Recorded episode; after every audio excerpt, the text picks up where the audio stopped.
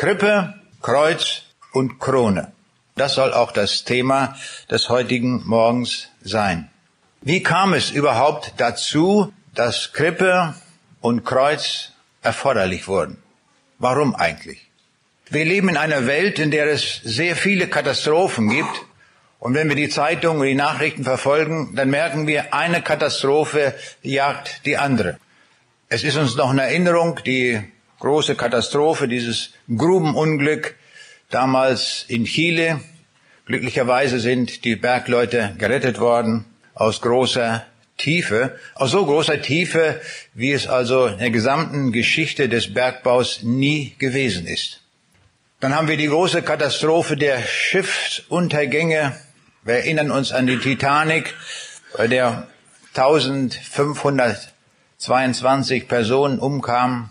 Und die größte Schiffskatastrophe der Welt fand in der Ostsee statt, während des Zweiten Weltkrieges, als die Gustloff unterging. Und dort waren es 10.000 Menschen, die auf einem Mal ums Leben kamen. Wir sehen riesige Katastrophen, hat diese Welt gesehen. Und wenn wir noch den Zweiten Weltkrieg hinzunehmen mit 50 Millionen Toten, dann sehen wir oder haben den Eindruck, das wäre jetzt die Spitze aller Katastrophen, die es je gegeben hat. Stimmt das? Ich sage nein.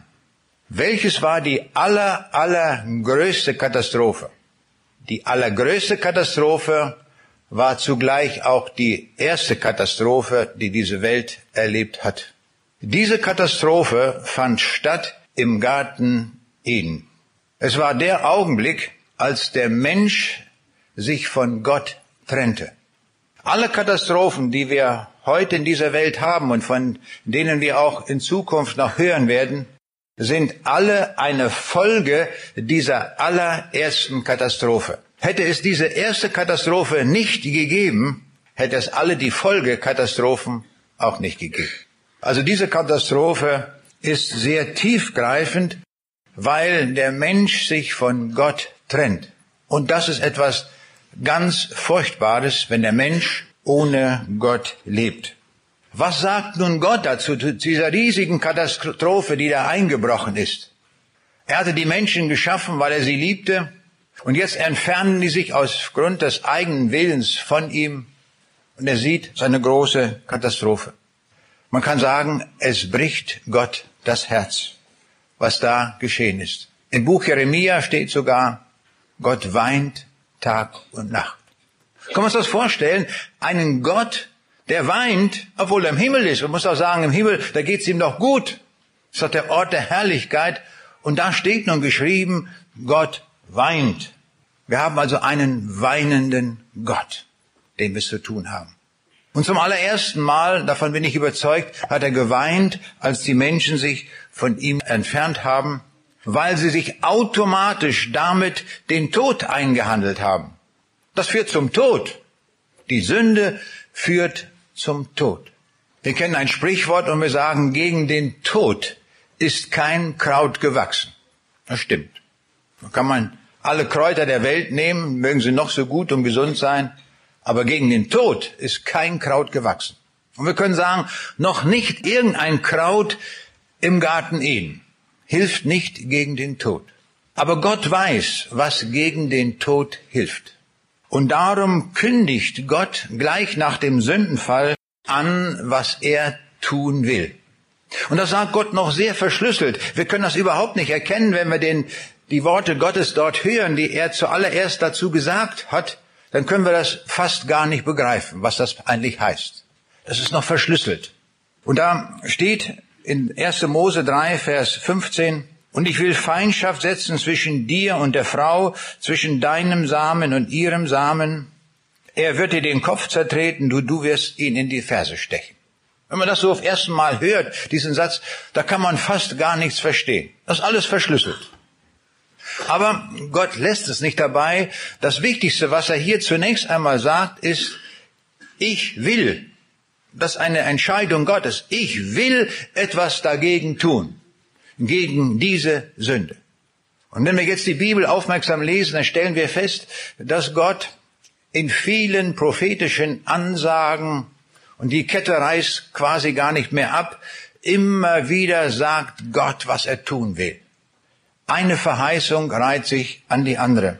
In 4. Mose 24, 17 heißt es, es wird ein Stern aus Jakob aufgehen und ein Zepter aus Israel aufkommen.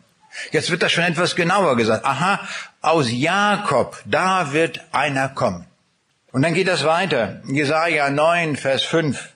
Denn uns ist ein Kind geboren, ein Sohn ist uns gegeben und die Herrschaft ruht auf seiner Schulter und er heißt Wunderrat, Gott hält, ewig Vater, Friedefürst. Jetzt wird schon noch genauer gesagt, da kommt einer, der ist Gott. Da kommt einer, der ist ewig. Da kommt einer, der ist der Friedefürst.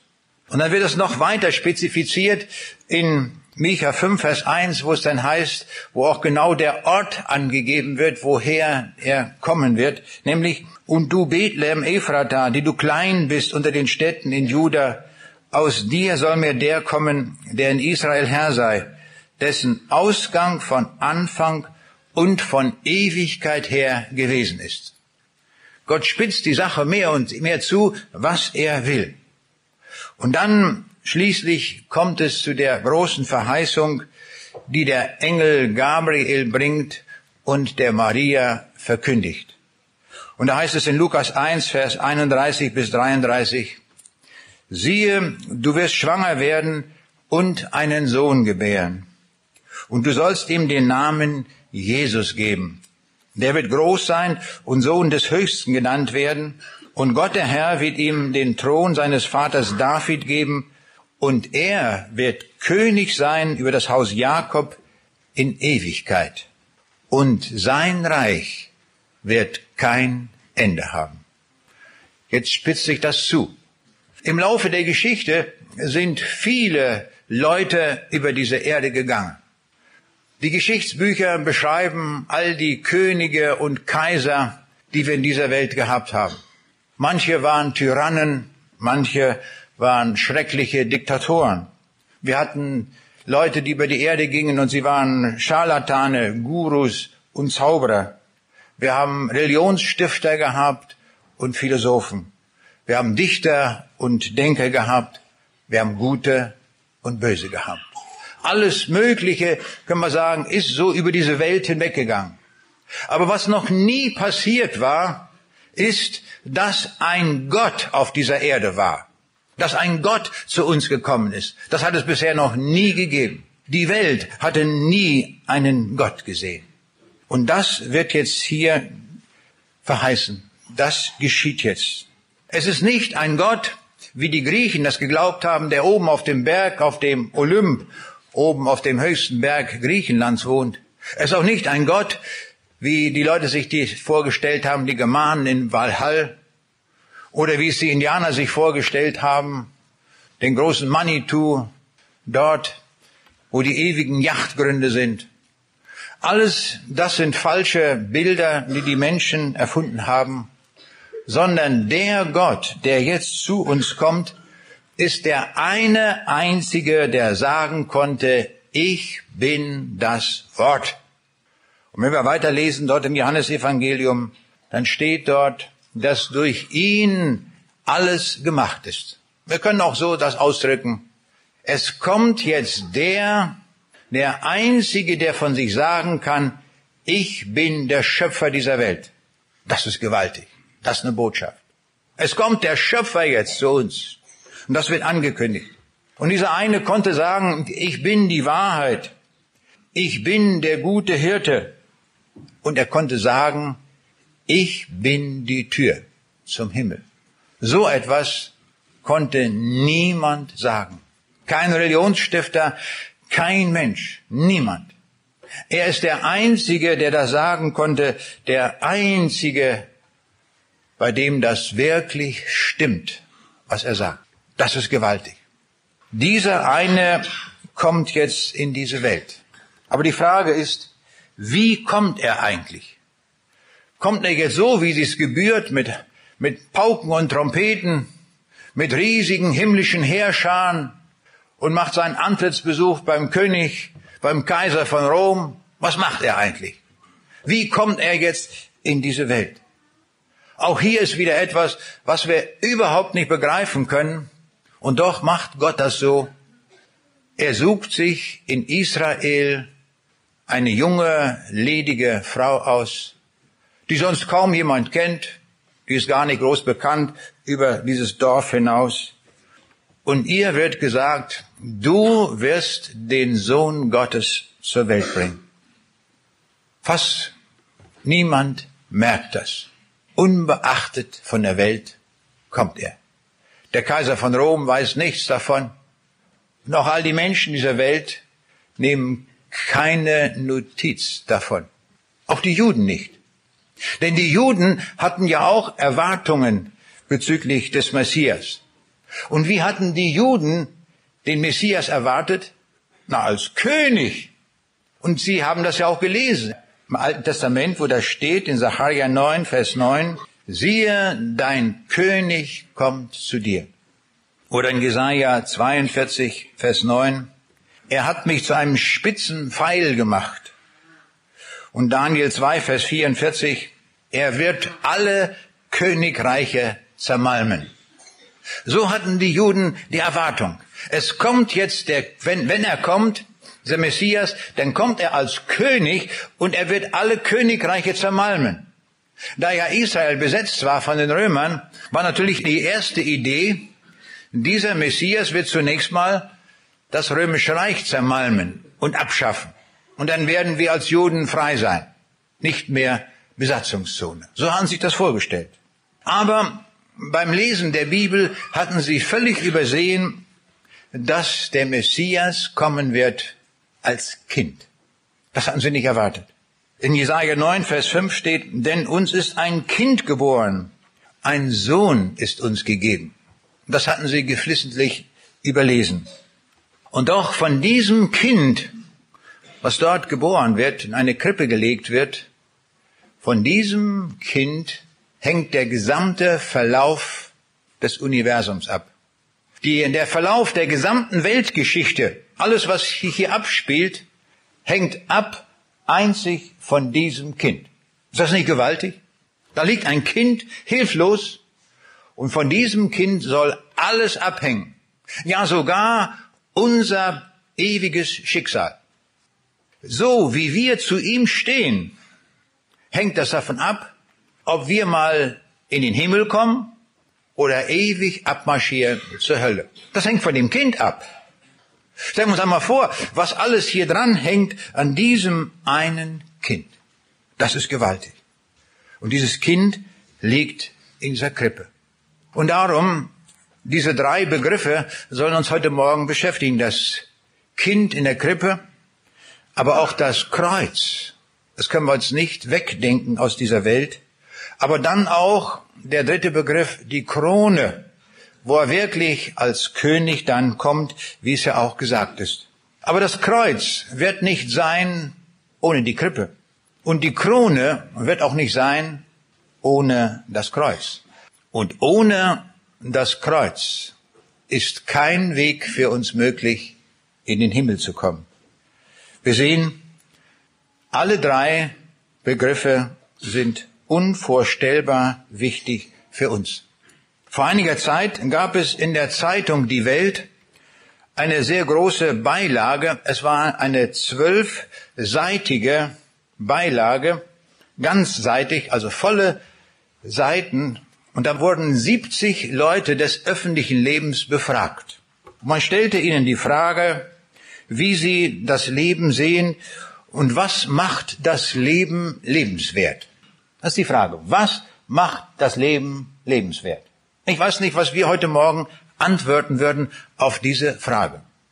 Das hat mich sehr interessiert. Ich denke, das muss ich einmal lesen. Was denken eigentlich so bekannte Persönlichkeiten, Politiker, Schauspieler, Milliardäre wurden gefragt, Unternehmer, Soziologen, Naturwissenschaftler, Liedermacher und auch der damalige Formel 1 Weltmeister. Sie wurden alle befragt. Was macht das Leben lebenswert? Das war die Frage. Und ich habe das sehr intensiv gelesen und da schrieb eine Schauspielerin, die Liebe zu der Familie, die Liebe zu einem Mann, die Liebe zu den Eltern, die Liebe zu den Kindern, die Liebe zu, die, zu der Natur. Das ist für mich das Wichtigste, das Heiligste, das Schönste und darüber spiegelt sich alles in meinem Leben wieder. Das war der Kernpunkt ihres Lebens. Das war die Schauspielerin Veronika Ferres. Und ein Fernsehmoderator sagte Folgendes, ja, was macht das Leben lebenswert? Er sagt, ich werde darüber nachdenken, ich verspreche es Ihnen, für diesen Anstoß bin ich Ihnen dankbar. Aber er weiß es nicht. Er gibt keine Antwort darauf. Und ein Soziologe, der offensichtlich noch die Nachkriegszeit miterlebt hat, hat sich wie folgt ausgedrückt, indem er sagt, in der Not der Nachkriegszeit erfanden die Deutschen die Schiebewurst. Den Begriff kennen wir schon gar nicht mehr.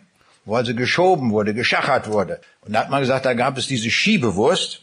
Und bei der Schiebewurst gibt es einen Moment des reinen Glücks, die Ekstase des letzten Bissens. Also wenn die Schiebewurst aufgegessen ist. Das war für ihn sozusagen der Höhepunkt des Lebens zu damaliger Zeit. Diese Schiebewurst. Ein Publizist sagt, wir brauchen das Lachen, das uns andere bereiten, um das Leben zu ertragen. Und ich habe einmal durchgezählt, bei all diesen Aussagen, die die Leute gegeben haben, hat fast keiner die Ewigkeit angesprochen. Es waren nur zwei Leute. Merkwürdig. Fast alle nannten rein weltliche Aspekte. Hans-Olaf Henkel, der ehemalige BDI-Präsident, sagte, sieht man sich bewusst oder unbewusst nach seinem Tode vor dem, einem jüngsten Gericht oder einer entsprechenden Autorität stehen, macht die Vorsorge für morgen auch schon heute einen großen Teil der Lebenswerte aus. Und dann noch ein zweiter, der sich auch so geäußert hat. Das fand ich sehr erstaunlich, dass unter so vielen Leuten, bekannten Persönlichkeiten, nur zwei den Aspekt der Ewigkeit überhaupt nur erwähnt haben. Offensichtlich leben wir so fern von allen Gedanken der Ewigkeit. Ich komme zum zweiten K und das ist das Kreuz. Kritiker des Glaubens haben immer wieder die Frage gestellt, warum eigentlich dieses brutale Kreuz? Und dann sagen sie, bei eurem Glauben dreht sich alles um ein Hinrichtungsinstrument. Konnte Gott keinen sanfteren Weg beschreiben, um mit Menschen ins Reine zu kommen? So stellt man die Frage. Warum war der Weg der Versöhnung mit Tod, mit Schmerzen, mit Tränen, mit Trauer gepflastert? So ist dann die Frage. Hätte Gott nicht einfach ein Auge zudrücken können? Er soll sich doch nicht so anstellen mit so ein paar lumpigen Sünden. So sagen es die Kritiker. Warum, warum, warum? Der tiefe Grund ist der, dass wir weithin nicht verstanden haben, was Sünde ist. Sünde ist etwas Schreckliches, etwas Schlimmes, das uns von Gott trennt. Und zwar absolut trennt. Das haben wir weithin überhaupt nicht im Blick. Wir denken, Sünde ist so eine kleine Verfehlung, ist irgendetwas, aber bei Gott ist Gott ist Sünde. Etwas ganz, ganz Schreckliches, etwas ganz Schlimmes. Und das ist auch der Grund, warum alle Philosophen, alle Leute, die über die Sünde nachgedacht haben, den Kernpunkt der Sünde überhaupt nicht ergriffen und auch überhaupt nicht verstanden haben. Das Kreuz zeigt uns aber, wie tief die Kluft ist zwischen Gott und Mensch. Unglaublich tief. Durch die Sünde ist eine unvorstellbar tiefe Kluft eingerissen und diese riesige tiefe Kluft kann durch nichts, was wir Menschen tun, überbrückt werden. Das ist das, was uns die Bibel sagt. Gleichzeitig aber erkennen wir am Kreuz diese unglaubliche Liebe, die Gott in diese Welt hineingebracht hat, dass er bereit war, sein Liebstes, sich vom Herzen zu reißen, seinen Sohn, um einzutreten für diese Sünde. Es gab also offensichtlich keine billigere Methode, um Sünde zu beseitigen. Es ist gleichzeitig die allertiefste Herablassung, die Gott selbst an sich vorgenommen hat, dass er sich so tief erniedrigt hat bis zum Kreuz. Es war ein Gedanke, den ich überhaupt nicht fassen kann, der geht in meinen Kopf nicht rein. Und doch ist es das, was die Bibel uns bezeugt, dass hier der Schöpfer selbst am Kreuz hängt, der alles gemacht hat, der mit einem Allmachtswort ein Universum ins Dasein gerufen hat, der das Leben erfunden hat in allen Spezifikationen, die wir überhaupt nur kennen und all den genialen Dingen. Und der hängt jetzt verlassen am Kreuz. Warum? Wegen unserer Sünde. Das können wir gar nicht tief genug betrachten. Und dann sagt dieser Jesus, nachdem er ausgesprochen hat, es ist vollbracht. Jetzt kann jeder Sünder kommen. Und wenn es der größte Lump ist, ist auch wieder nicht zu fassen. Jetzt können alle kommen, die Hurer, die Geizigen, die Egoisten, die Mörder, egal wer sie sind. Das geht auch in unseren Kopf nicht rein. Wir denken vielleicht die Selbstgerechten, na, die sind vielleicht geeignet dafür, die Pharisäer und solche Leute, die Frommen. Nein, sondern er ruft die Verlorenen. Er ruft die Leute der letzten Reihe. Er ruft die Selbstgerechten. Die sagen, ich bin doch gut mit weißer Weste. Tu doch keinem was. Und das ist tiefe Sünde, die Selbstgerechtigkeit. Das ist eine der schlimmsten Sünden überhaupt, die Selbstgerechtigkeit. Und unser tiefgreifender Egoismus. Davon müssen wir raus. Das ist Sünde. Und dazu ist Jesus gekommen. Ich hielt irgendwo einen Vortrag und da meldet sich hinterher eine Frau. Und sie stellt mir folgende Frage. Kann jemand, wenn er tausend Leute umgebracht hat, noch in den Himmel kommen? Gute Frage, oder? Tausend, stellen wir uns vor. Das ist eine Kolonne, nicht? Tausend Leute hat er umgebracht. Kann der noch in den Himmel kommen? So fragte sie. Ich wusste, das war eine spitzfindige Frage und so habe ich darauf zurückgefragt. Ich sage, können wir uns mal einigen, wie viel lassen Sie gerade noch zu? 50 Leute? dann geht's noch, oder vielleicht auch nur fünf, oder drei, oder zwei. Sie gab mir darauf keine Antwort. Ich sage, ich will Ihnen die Antwort geben, von der Bibel her. Die Bibel setzt keine solche Grenze. Es kann jeder kommen. Wenn er Buße tut, wenn er erkennt seine Sünde. Die Kreuzeskraft ist so unvorstellbar groß, dass es ausreicht für jeden Sünder. Er muss nur umkehren, Buße tun und dann sagen, jetzt gehe ich einen neuen Weg. Und da sagt mir diese Frau, als sie das so sagte, dann will ich Ihnen sagen, sagt sie, dann möchte ich auf keinen Fall im Himmel sein. ich sage, da haben Sie aber eine schlechte Alternative gewählt. Denn es gibt nur zwei Plätze in der Ewigkeit. Den Himmel und die Hölle. Dann bleibt für Sie nur noch die Hölle übrig. Aber Sie müssen wissen, wenn Sie zur Hölle gehen, da werden alle diejenigen sein, die nicht nur tausend umgebracht haben, sondern die Millionen umgebracht haben und die nie Buße getan haben, das werden ihre Gesellschafter sein. Ich sage, das überlegen sich sehr gut, wo sie hinwollen. Im Himmel gibt es nur begnadigte Sünder.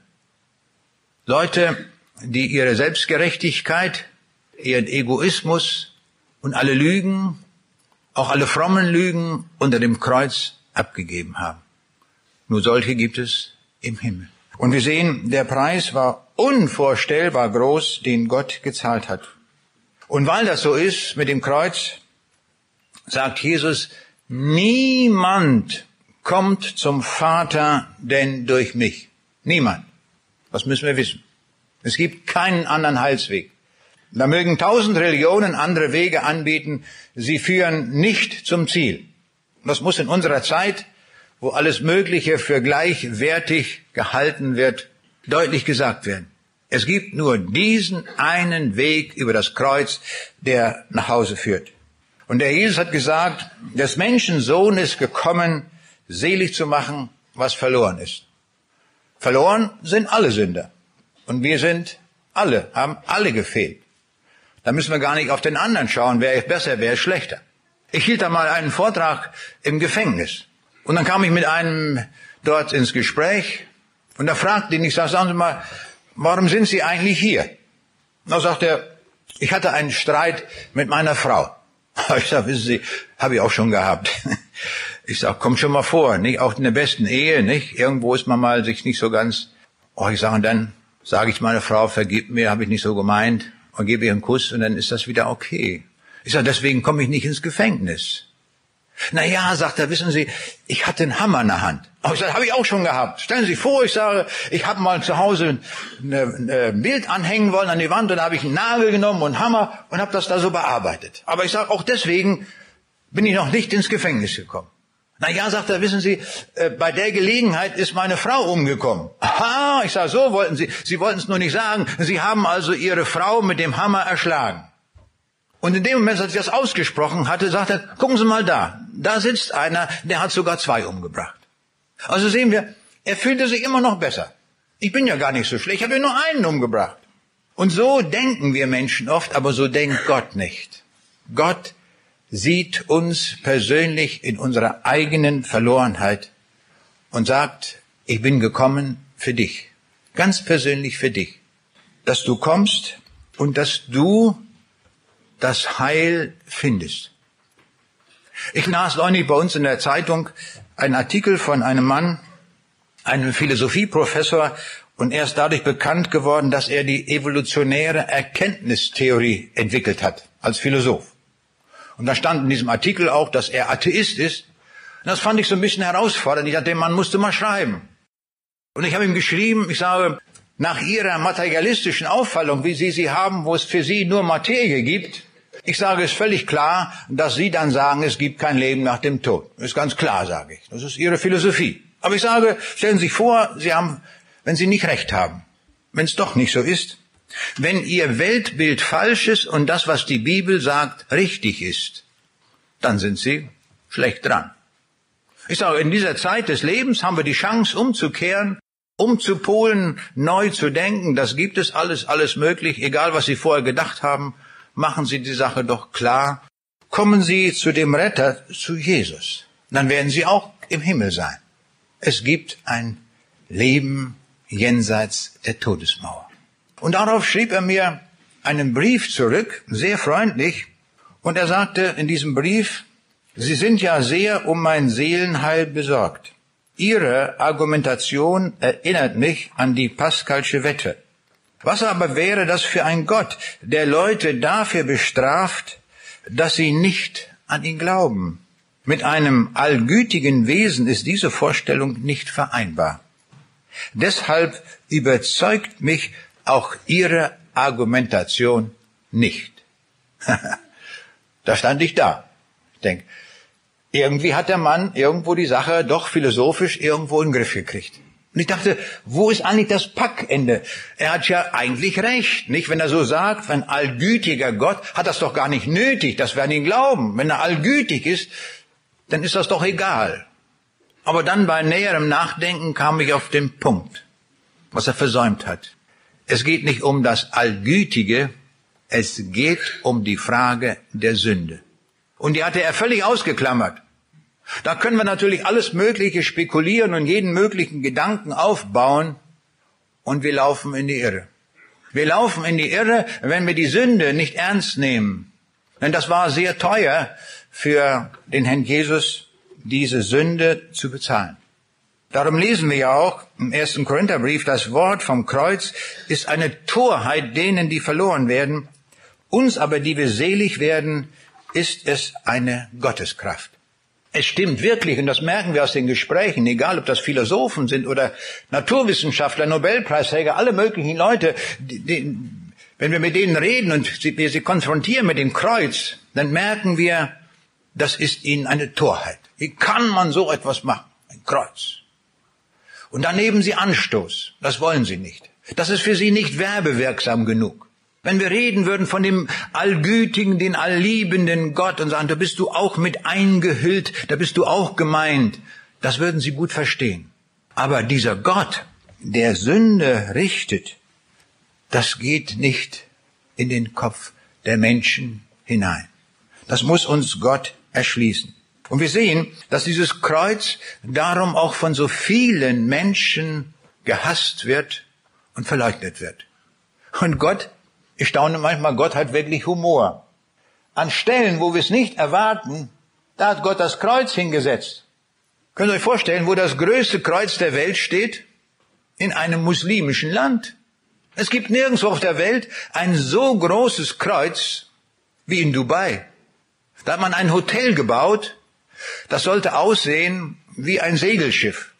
Unglaublich teuer war das.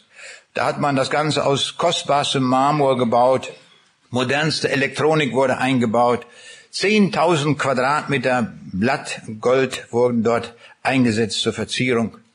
Und man hat dieses Hotel höher gebaut als den Eiffelturm, der 300 Meter hoch ist. Also man wollte ganz gigantisch raus, das musste ganz super sein. Und natürlich zu einem Segelboot gehört ein Mast. Und so hat man einen großen Mast vorne gesetzt, so dass man von See aus diesen riesigen Mast sehen konnte. Und dann hat man überlegt, jetzt brauchen wir nach oben in ganz großer Höhe, brauchen wir noch ein Restaurant. Und da hat man ein Restaurant eingebaut, quer, nicht wahr? Und wenn man jetzt von Seeseite das Ganze sieht, dieses Hotel, dann sieht man das größte Kreuz der Welt. Der Mast und dann das Restaurant quer rüber. Kein größeres Kreuz. Das ist ihnen zum Ärgernis geworden. Ich habe mir vor einiger Zeit dieses Bild einmal runtergeladen vom Internet und dann wollte ich nochmal eine sauberere Fassung haben mit mehr Auflösung. Und da habe ich festgestellt, gibt's nicht mehr. Haben sie rausgenommen. Man will das nicht. Man will das einfach nicht haben, dieses Kreuz, dass es noch verwendet wird. Das ist ein Ärgernis. Und wir erinnern uns vielleicht noch an die Zeit, als noch die DDR war. Da hatte man in Ostberlin einen Fernsehturm gebaut und dort oben auch ein Restaurant eingebaut. Und das Ganze hatte man als eine Kugel gebaut oben und mit Glas versehen. Und da hatte kein Architekt dran gedacht, als die Sonne darauf schien, was passierte da? Es entstand ein Kreuz durch die Sonnenstrahlen. Und da hat man versucht, dieses Kreuz zu entfernen. Es ging nicht. Alles, was man machte, das Kreuz blieb. Und da staune ich immer, wie Gott Humor hat. Wie Gott dort, wo man das Kreuz völlig ablehnt, da setzt Gott ein Kreuz. Durch Irrtum der Leute, die das überhaupt nicht haben wollten, denen das Kreuz ein Ärgernis ist. Aber uns ist dieses Kreuz das Symbol der Rettung. Uns ist dieses Kreuz die Kraft zum ewigen Leben. Hier wurde entschieden, dass wir zum ewigen Leben kommen. An dieser Stelle, nirgendwo anders. Und darum ist es so wichtig, dass wir uns mit dem Kreuz beschäftigen, dass wir das annehmen, was Gott uns hier sagt, dass es erforderlich wurde. Ich weiß es auch nicht, warum es das Kreuz sein muss. Geht nicht in meinen Kopf rein. Ich kann das nicht begreifen. Warum muss es ein Kreuz sein? Aber Gott hat in seiner Weisheit beschlossen, dass nichts anderes uns retten wird als dieses Kreuz von Golgatha. Nun, dann glaube ich es ihm. Er lügt ja nicht. Er sagt uns doch die Wahrheit. Dann können wir ihm doch glauben und nicht irgendwelchen Kritikern. Und so glaube ich ihm. Und es wird so sein, es wird mich retten weil ich geglaubt habe. Nicht, weil ich irgendwas besonders getan habe, sondern dieses Kreuz, das auch für mich aufgerichtet worden ist, wird mich in den Himmel bringen. Aber nicht nur mich, sondern Millionen anderer Menschen auch. Und das gilt auch für uns heute Morgen. Wenn wir sagen, das akzeptiere ich für mich, das gilt für mich, dann werde ich das Himmelreich erreichen. Ist das nicht großartig? So hat Gott das gemacht. Er hat sich etwas ausgedacht, wo nie ein Mensch drauf gekommen wäre. Das hat sich keiner ausdenken können. Alle Bücher, die die Menschen schreiben, ist voller Heldensagen. Das sind alles Helden, große Helden. Aber Gott arbeitet nicht auf diesem Parkett. Er geht den tiefsten Weg.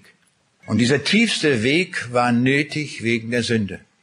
Und wenn du erkennst, dass du ein Sünder bist und hast deine Sünde noch nie abgegeben, dann komme heute zu Jesus und sage, Jesus, ich habe mich erkannt, wer ich bin denn auch meinetwegen warst du am Kreuz. Bitte nimm mich an, denn du bist gekommen, um Sünder selig zu machen. Und so einer bin ich auch. Ich verlasse meine Selbstgerechtigkeit, auch vielleicht meine fromme Selbstgerechtigkeit und komme und beuge mich unter dem Kreuz und sage, Herr Jesus, nimm auch mich an. Wie der Schächer gesagt hat, gedenke an mich, wenn du in dein Königreich kommst. Und darauf, auf diesen Schritt, den wir tun, indem wir uns vor ihm neigen und beugen, daraufhin sagte Jesus, du bist gerade richtig, dich möchte ich im Himmelreich haben. Wie großartig. Ich komme zum dritten K, das ist die Krone. Vor einiger Zeit war ich in Schweden und habe dort eine Holzkirche besichtigt, eine wunderbare, schöne Kirche. Und in dieser Kirche habe ich etwas gesehen, was ich auf der ganzen Welt noch nirgendswo gesehen habe. Da ist ein Kreuz an der Wand mit dem Corpus Christi und dieser Christus trägt nicht eine Dornenkrone, sondern er trägt eine goldene Krone. Ich dachte, eine großartige Idee. Die haben schon in ihren Gedanken das Königtum Jesu vorweggenommen. Am Kreuz leuchtet das schon durch. Die Dornenkrone war zum Spott gedacht. Aber die wirkliche Krone, die er hat, es ist die ewige Krone, eine Goldkrone. Und so werden wir ihn sehen, wenn er wiederkommt, wenn das Ziel der Weltgeschichte ausgemacht ist. Das Ziel der Weltgeschichte läuft auf sein Wiederkommen hinaus. Viele Leute machen sich heute Gedanken, was wird die Zukunft bringen, wo läuft das alles hin mit den Klimaerwärmungen und all die Dinge, die wir da hören, viele Katastrophen. Und all diese, in diese Situation hinein wird Jesus Christus wiederkommen und wird dem allen ein Ende bereiten. Auch alle Herrscher, alle Mächtigen, alle werden entmachtet. Es ist alles zu Ende. Jetzt übernimmt er als König die Herrschaft aller Dinge. Er ist Schöpfer, er ist König, er ist Richter, er ist Weltenherrscher. Alles zugleich in einer Person. Es geht um das Wiederkommen Jesu. Und das hat er uns sehr genau beschrieben. In Matthäus 24, Vers 30, da lesen wir, und alsdann wird erscheinen das Zeichen des Menschensohnes am Himmel. Und alsdann werden heulen alle Geschlechter auf Erden und werden kommen sehen des Menschensohn in den Wolken des Himmels mit großer Kraft und Herrlichkeit. Das muss ein gewaltiger Tag sein. Er kommt wieder. Nicht mehr als Kind in der Krippe, jetzt kommt er mit in Macht und Herrlichkeit. Und alles schüttelt sich und rüttelt sich, die ganze Welt fängt an zu taumeln, heißt es in der Bibel sogar. Alles kommt in Bewegung, er kommt. Welch ein Grund zur Freude, oder? Riesige Freude. So steht's in der Bibel auch. Wie die Mastkälber die den Schwanz auf den Rücken nehmen und dann ab geht die Post, nicht wahr? Wenn die rauskommen aus dem Stall, da ist was los. Und so soll die Freude sein. Nicht mal so ein bisschen so die Miene verziehen, jetzt kommt gerade der Herr wieder. Nein, das muss eine überschäumende, riesige, große, gewaltige Freude sein, wenn er kommt. So eine Freude ist angesagt für alle diejenigen, die ihn kennen. Aber dieser Tag bringt auch etwas anderes mit sich, nämlich, davon lesen wir in Offenbarung 6, Vers 16, dann gibt es eine große Menge an Menschen, die sagen, ihr Berge und Felsen, fallt über uns und verbergt uns vor dem Angesicht dessen, der auf dem Thron sitzt und vor dem Zorn des Lammes. Sie erkennen, sie haben das Kreuz verleugnet während der Zeit des Lebens. Damit wollten sie nichts zu tun haben. Sie hielten sich für klüger. Und jetzt sehen sie, das, was verkündigt wurde, was gesagt wurde, in Tausenden von Predigten. Es stimmt. Es stimmt alles genau. Es steht ganz genau, wie es in der Bibel steht, erfüllt sich haargenau. Zu Lebzeiten hatten sie eine Entschuldigung und brauchten diesen Jesus nicht. Sie haben ihr Leben falsch gebucht. Jetzt erkennen sie das und können dieses helle Licht nicht ertragen. Jetzt merken sie, Sie haben falsch gelebt, daneben gelebt. Und das ist tragisch. Das erkennen Sie. Die Bibel erklärt uns genau, wie der Herr Jesus kommen wird. In allen Einzelheiten. Wir wissen genau, wie der Tag sein wird. Er kommt in Kraft und Herrlichkeit, haben wir gelesen. Die Schuldfrage wurde bei seinem ersten Kommen gelöst am Kreuz. Es ist verbracht. Jetzt wird die Machtfrage geklärt. Viele Mächtige dieser Welt brüsten sich, dass sie Macht haben, haben Atombomben und Flugzeugträger, alles Mögliche, wie viel Macht sie haben. Aber die eigentliche Macht hat er. Er ist der Allmächtige. Jetzt wird das geklärt. Und er wird erscheinen, wie wir in dem Text das vorhin gehört haben, in den Wolken des Himmels. Er kommt nicht in der Wüste oder auf dem Meer oder in den Bergen, auch nicht im Fernsehen, auch nicht so, dass wir sagen können, ja, das, wir kriegen vielleicht einen Anruf aus USA, Tante Lilly ruft uns an und sagt, Jesus ist schon bei uns in Amerika angekommen. Also jetzt wartet mal noch ein bisschen, er kommt auch zu euch nach Europa. Wird nicht so sein. Sondern die Bibel sagt uns, es werden ihn sehen alle Augen. Siehe, er kommt in den Wolken und es werden ihn sehen alle Augen, die ihn durchbohrt haben, und es werden wehklagen um seinetwillen alle Geschlechter der Erde. Also alle werden an diesem Tag äh, dabei sein. Er kommt wie der Blitz auf einem Mal für alle sichtbar. Am 20. Juli 1969 war Neil Armstrong der erste Mensch, der seinen Fuß auf den Mond setzte. Und 500 Millionen Menschen haben dieses Ereignis am Fernsehen mitverfolgt. 500 Millionen. Lady Diana von England war am 31. August 1997 bei einem Verkehrsunfall ums Leben gekommen. Als sie dann am 6. September 97 in London beerdigt wurde, war das die größte Beerdigung, die es bisher auf der ganzen Welt gegeben hat. Und man sprach von einer Globalbeerdigung. Und damals hat man festgestellt, 2,5 Milliarden Menschen haben diese Beerdigung am Fernseher mitverfolgt. Das waren 40 Prozent der Weltbevölkerung. Stellen wir uns das mal vor. 40 Prozent. Aber wenn wir jetzt von dem Kommen Jesu reden, dann werden alle das sehen. 100 Prozent der Weltbevölkerung und auch alle, die vorher gelebt haben. Alle Geschlechter der Erde werden das erleben. Und zwar werden das alle live erleben, also nicht im Fernsehen oder irgendwie. Live. Und er kommt in einem Augenblick, eine Sekunde vorher hat noch niemand gedacht, dass der Jesus wiederkommen wird. Und in der nächsten Sekunde ist er da. So plötzlich geht das, wie der Blitz aufleuchtet. So kommt er. Wie der Blitz ausgeht vom Aufgang und leuchtet bis zum Niedergang, so wird auch sein das Kommen des Menschen Sohnes. Das heißt, es wird gleichzeitig so geschehen. Jetzt interessiert uns natürlich noch, zu welcher Tageszeit wird das sein? Wann wird das überhaupt stattfinden? Und auch das sagt uns die Bibel. In Lukas 17, Vers 34, da lesen wir, in derselben Nacht werden zwei auf einem Bette liegen, einer wird angenommen, der andere wird verworfen werden. Also hier kommt das zum Ausdruck auch, in der Situation, wenn er wiederkommen wird, werden Leute sein, die sind entschieden für ihn und andere, die sind nicht entschieden und die sind verloren. Die Bibel legt immer wieder großen Wert darauf, das deutlich zu machen, dass wir auch selber entscheiden, zu welcher Truppe gehören wir. Sind wir diejenigen, die entschieden sind, oder sind wir solche, die noch nicht die Entscheidung getroffen haben? An diesem Tag kann sich keiner mehr entscheiden. Es ist zu spät.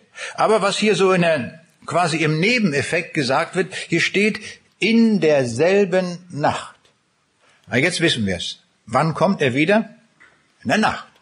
Also vielleicht, wir sind mitten im Schlaf oder vielleicht machen wir noch sonst etwas, sind lange aufgeblieben, ist mitten in der Nacht und dann auf einmal sehen wir, wie im Blitz ist er da und wir sehen ihn alle. Egal wo wir sind, übrigens. Selbst wenn wir tausend Meter unter der Erde wären in einem Bergwerk, wir würden ihn sehen. Das ist das, was der Herr kann. Er ist Herr über Raum und Zeit und wir werden ihn auch dort sehen. Das ist kein Problem für ihn. Aber wenn wir weiterlesen in diesem Text, da steht zwei Verse später, zwei werden auf dem Felde sein, einer wird angenommen, der andere wird verworfen werden. Nun, wann arbeitet man auf dem Felde? Am Tag. Also was nun? Wann kommt er denn nur? Tag oder Nacht? Wie wird's sein? Oder? Das ist Frage, oder? Ja. Wie kriegen wir das jetzt voneinander? Er kommt am Tag, er kommt in der Nacht. Das ist so richtig was für Bibelkritiker. Die können sagen, da sieht man doch zwei Verse später, widerspricht sich die Bibel ja schon wieder. Erst heißt es, er kommt am Tag, dann kommt er in der Nacht. Und wann kommt er denn nun? Alles offen, oder? Wenn wir mitdenken, können wir daraus eine wichtige Schlussfolgerung ziehen. Wenn der Jesus plötzlich kommt, also auf einmal, in einer Millisekunde, möchte ich mal so sagen, und wenn es hier geschildert wird, dass es Nachtzeit sein kann und Tageszeit, dann ist das ja nur möglich auf einer sphärischen Erde, also einer Kugelgestalt, wo eine Seite von der Sonne angestrahlt wird und das ist die Tagseite und die andere Seite, anderen 50 Prozent, die haben Nacht. Also egal, wo die, wie die Erde sich gerade gedreht hat, zu dem Augenblick seines Kommens, es werden 50 Prozent der Erde so angestrahlt sein, dass es Tag ist und 50 Prozent haben Nacht. Ich weiß nicht, ob der Christoph Kolumbus diese Bibelstelle gekannt hat, aber überliefert ist, dass er sich sehr sicher war, dass die Erde eine Kugel ist. Und er musste ja die spanische Königin Isabella erstmal davon überzeugen. Und ihr sagen, also Majestät, nicht wahr? Die Erde ist eine Kugel und ich werde mit meinen Schiffen nach Westen segeln, dann komme ich im Osten an. Das ist ja klar, wenn es eine Kugel ist, nicht, muss man nur andersrum drehen, nicht, dann kommt man da auch an. Und das hat sie geglaubt, hat ihm die Schiffe gegeben und er ist losgesegelt. Nur er hat nicht gewusst, dass zwischendurch bis Indien dann noch ein Erdteil liegt, Amerika. Und so hat er Amerika entdeckt. Aber es könnte sein, das weiß ich jetzt nicht, ist nicht überliefert, er hätte aus diesen beiden Bibelversen messerscharf schließen können, dann muss die Erde eine Kugel sein und wenn ich dann, egal wie rum ich segle, werde ich wieder dort ankommen. Ganz eindeutig. Wir sehen, die Bibel ist sehr präzise. Es ist gar nicht die Aufgabe der Bibel, uns solche naturwissenschaftlichen Dinge zu erklären, aber so im Nebeneffekt wird das auch mit geäußert. Und wir können uns auch in solchen Fällen sehr genau darauf verlassen, was in der Bibel da geschrieben steht. Das ist sehr wichtig, dass die ganze Bibel wahr ist und nicht nur Teile. Die ganze Bibel ist von Gott autorisiert. Und der Jesus hat gebetet in Johannes 17, Vers 17 zum Vater, dein Wort ist die Wahrheit. Das kann sonst von keinem anderen Buch gesagt werden. Alle Bücher, die wir schreiben, und wenn wir die nächste Auflage machen, auch wenn es wissenschaftliche Bücher sind, in der nächsten Auflage müssen wir schon wieder verbessern, einige Dinge aufgrund besserer und neuerer Erkenntnis. Bei der Bibel war das nie nötig. Sie ist auf Anhieb richtig. Auf Anhieb ist sie wahr, weil Gott der Autor ist, weil er uns dieses Buch gegeben hat. Wir haben eben gehört aus diesen Texten, es wird eine Zweiteilung der Menschheit geben, dann wenn er wiederkommen wird. Nämlich es wird unterschieden werden zwischen angenommenen und verlorenen, zwischen Bekehrten und Unbekehrten, zwischen Geretteten und Verlorenen, zwischen Menschen, die Jünger Jesu geworden sind und solchen, die es nicht sind. Das ist die Realität, die Jesus hier so ganz nüchtern in seinem Wort beschreibt. Und das ist eigentlich das eigentliche Problem der Menschheit, dass wir weithin nicht bekehrte Leute sind. Ich würde mal sagen, das ist das, ist das Grundproblem in Deutschland. Das Grundproblem in Deutschland ist nicht Hartz IV oder die Arbeitslosigkeit. Das sind alles Probleme, die sind echt, aber das ist nicht das Grundproblem. Das Grundproblem ist, dass wir nicht bekehrt sind. Das ist das Hauptproblem. Aber nicht nur in Deutschland, auch in anderen Ländern. Und der Jesus ruft uns und sagt, komm und mach doch die Sache fest. Damit du an jenem Tage, wenn ich wiederkommen werde, dass du zur erretteten Schar gehörst. Und er will dich bei der Arbeit finden. Nicht, dass du rumgammelst oder sonst was machst, sondern dass du ihm dienst, dass du bei ihm bist, dass du mit ganzem Herzen entschieden bist. Und der Jesus hat uns einen freien Willen gegeben, einen freien Willen, dass wir entscheiden können. Das Problem ist nicht unsere Sünde im letzten, denn dafür ist der Jesus gekommen. Das Hauptproblem des Menschen ist unser Wille, dass wir nicht wollen. Als der Jesus vor den Toren Jerusalems saß, da weinte er. Warum weinte er? Er sagte, wie oft habe ich dich rufen wollen, so wie eine Henne die Küken ruft. Und was habt ihr gemacht? Ihr habt nicht gewollt. Ich bin gekommen für euch, um das Heil zu bringen, aber ihr habt nicht gewollt. Und das wird er auch denen sagen, die verloren sind. Ihr habt nicht gewollt. Es lag nicht an irgendwelchen Dingen. Das habe ich alles für euch getan. Nur ihr wolltet nicht. Das ist das Hauptproblem des Menschen. Der sündige Mensch will nicht. Er will was anderes. Er will nicht mit dem Herrn Jesus gehen. Das wird uns so deutlich gemacht an vielen Beispielen der Bibel, dass wir das lernen und erkennen. Im Gleichnis von den zehn Jungfrauen, da sehen wir, da waren doch alle zehn gläubig. Denn sie kannten ja den Herrn.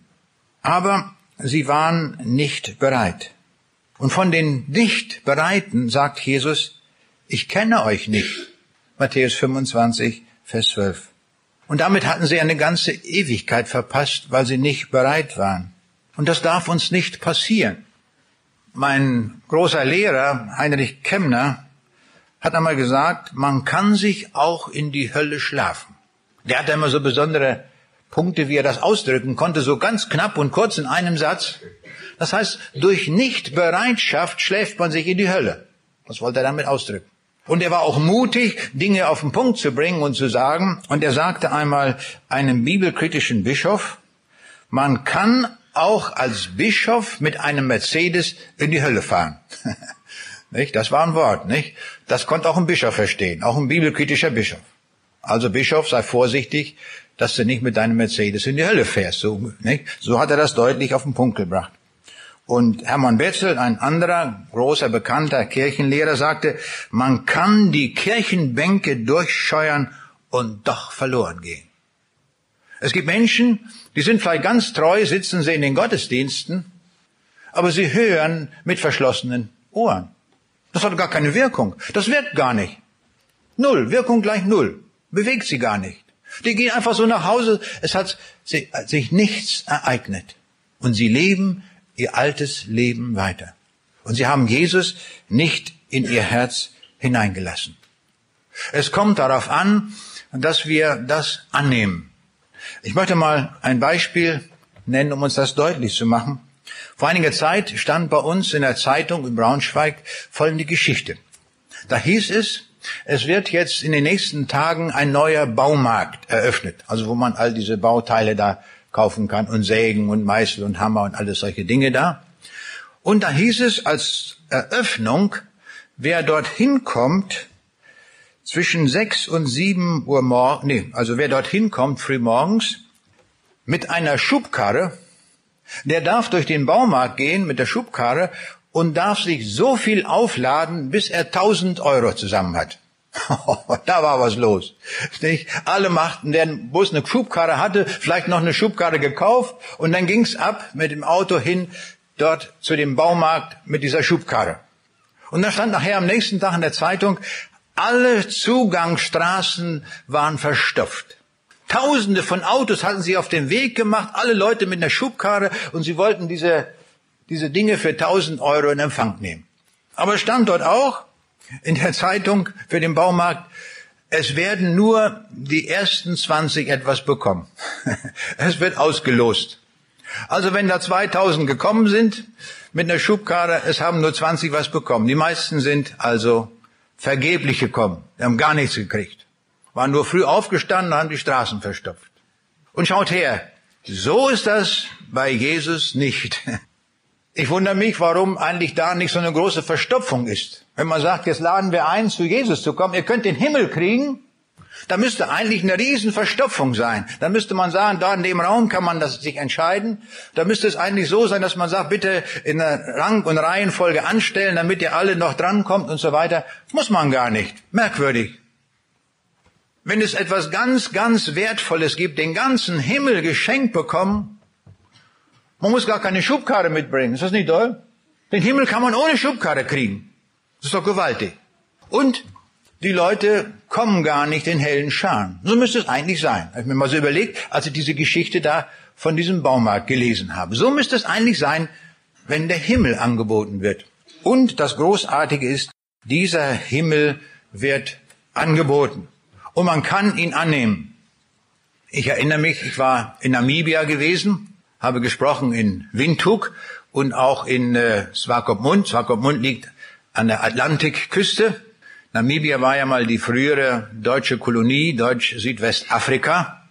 Da wird in, in Swakopmund noch weitgehend auch Deutsch gesprochen. Und ich hatte dort Vorträge und habe immer so eingeladen, abends, jetzt kann man heute eine Entscheidung treffen. Und an einem Abend erinnere ich mich auch, manchmal hat man die Gesichter, die da so kommen, noch so gespeichert und sagt, aha, die Frau hast du gesehen, der war da gewesen und so weiter. Und dann ging das noch so weiter. Und am Sonntag hatte ich die letzte Predigt, das war so der Abschluss. Und da kommt eine Frau auf mich zu und ihr Gesicht war mir bekannt. Und da hat die etwas gesagt, das werde ich in meinem Leben nie vergessen. Sie sagte nämlich Folgendes. Sie sagte, ich habe ja schon sehr viel über den Glauben gewusst, aber Sie haben mir den Himmel gebracht. Boah, dachte ich, das ist aber ein Satz. Sie haben mir den Himmel gebracht. Natürlich muss ich gleich dazu sagen, ich habe nicht den Himmel gebracht, ich habe den Himmel verkündigt, ich habe den Herrn Jesus verkündigt. Er hat das aber nur so ausgedrückt. Dann habe ich gedacht, dann hat sich die ganze Reise, der ganze Aufwand gelohnt, wenn ein Mensch sagt, ich habe den Himmel gefunden. Ist das nicht gewaltig? Den Himmel für alle Ewigkeit gefunden. Das ist auch das, was Luther meint, wenn er sagt, dass eins das andere in den Himmel bringe. Ein wunderbarer Satz von Luther. Dass eins das andere in den Himmel bringe. Damit meinte er in erster Linie Ehepaare, dass einer den anderen in den Himmel bringt, ihnen hilft dabei, die Tür aufzumachen, dass er in den Himmel gehen kann. Dass wir behilflich sind darin. Das ist ein ganz wichtiger Punkt. Aber das gilt auch für alle anderen, die wir sehen, dass sie nicht, noch nicht auf dem Weg sind, dass wir ihnen den Himmel bringen. Das ist unsere Aufgabe, eine schöne Aufgabe. Ich erinnere mich noch, unsere Tochter war 15 Jahre alt und äh, ich machte mich auf den Weg nach Kasachstan, um dort Vorträge zu halten. Und ich hatte dort auch so das Thema, wie möchte ich mein Leben orientieren? Wie möchte ich mein Leben leben? Dann habe ich ihr das gesagt. Ich sage, weißt du, das wird mein erster Vortrag sein dort in einer Gemeinde. Wie möchte ich mein Leben orientieren? Und ich sage, jetzt mache ich mal eine Frage. Sag mir mal, wie denkst du darüber? Einfach so spontan, was ist so deine Idee?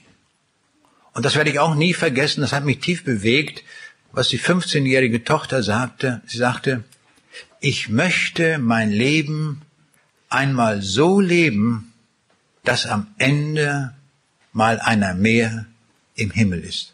Ist das nicht schön? Da hat mich gefreut als Vater. Wenn sie so leben möchte, dass mal einer mehr im Himmel ist. Eine wunderbare Idee von einer 15-Jährigen. Und das ist eigentlich das, was Jesus will von uns allen, dass wir bereit sind und auch anderen den Weg zum Himmel gangbar machen, dass sie auch in den Himmel kommen. Das ist das Größte, das Schönste, was es überhaupt gibt, dass wir jemanden den Weg zum Himmel weisen können. Jetzt haben wir den Bogen geschlagen über die drei Ks, von der Krippe zum Kreuz zur Krone. Und wir sehen, das gehört alles zusammen. Das kann man nicht trennen, man kann man nicht auseinanderreißen. Man kann nicht nur über das Kreuz sprechen, man kann auch nicht nur über die Krippe sprechen. Man muss weiterdenken. Was ist die Folge, was ist die Konsequenz? Wer ist das eigentlich? Und dann sehen wir, das ist der, der mit großem Aufwand uns den Himmel gebracht hat. Es war für den Herrn Jesus kein Aufwand, ein Universum zu schaffen. Er hat einfach nur gesprochen, da war das da, weil er die Vollmacht dazu hat. Aber die Sünde zu beseitigen, das war schwer. Dafür müsste er sterben und ging ans Kreuz. Was wird unsere Antwort heute Morgen sein? Werden wir uns jetzt auf den Weg machen, ohne Schubkarre, so wie wir sind? Na doch, ich möchte das mal doch sagen, mit Schubkarre fällt mir gerade ein. Doch, mit Schubkarre, wir laden in diese Schubkarre selber was ein, nämlich unsere Schuld. Unsere Sünde, unsere Selbstgerechtigkeit, unseren Egoismus, all das packen wir in die Schubkarre rein und dann kommen wir zu meinem Jesus und schütten diese Schubkarre, jetzt bildlich gesprochen, aus. Und was sagt der Jesus? Jetzt hast du mir aber viel Mist gebracht. Nein, das sagt er nicht. Er sagt, ich bin gekommen, um Sünder selig zu machen. Gib mir deine ganze Schuld her. Gib mir alles ab und dann wirst du das ewige Leben haben. Das gebe ich dir diesen Tausch mache, ich schenke dir das ewige Leben. Und stellt euch vor, das ist heute möglich. Zu diesem Tausch ruft uns der Jesus heute Morgen auf. Komm, mach das fest. Wie großartig, dass der Herr uns das anbietet. Wir wollen ihm dafür danken und ich möchte mit uns beten. Ja, Jesus Christus, wir staunen über dich, wer du bist. Es geht alles nicht in unseren Kopf vollständig hinein. Aber durch deine Offenbarung und dadurch, dass du uns das Herz aufschließt, können wir es begreifen, dass du der ewige König bist und regieren wirst in alle Ewigkeit. Und doch kamst du zu uns als Kind in der Krippe, hilflos und doch mit einem großen Plan, uns die Botschaft des Evangeliums zu sagen und am Kreuz für die Sünde zu sterben. Danke dafür. Und nun warten wir auf dein Kommen, Herr, dass du erscheinen wirst in Macht und Herrlichkeit und gib, dass wir bereit sind auf diesen Tag, auf den Tag deines Kommens. Herr, mach uns bereit dazu und gib uns, dass wir diese Entscheidung treffen im Hier und Heute. Denn du fragst heute nach unserem Willen, ob wir uns auf den Weg machen wollen oder ob wir dir eine Absage erteilen und sagen, ich komme doch nicht. Herr Jesus, öffne unser Herz, dass wir ganz und gar zu dir kommen. Lob und Dank sei dir dafür, Herr. Amen.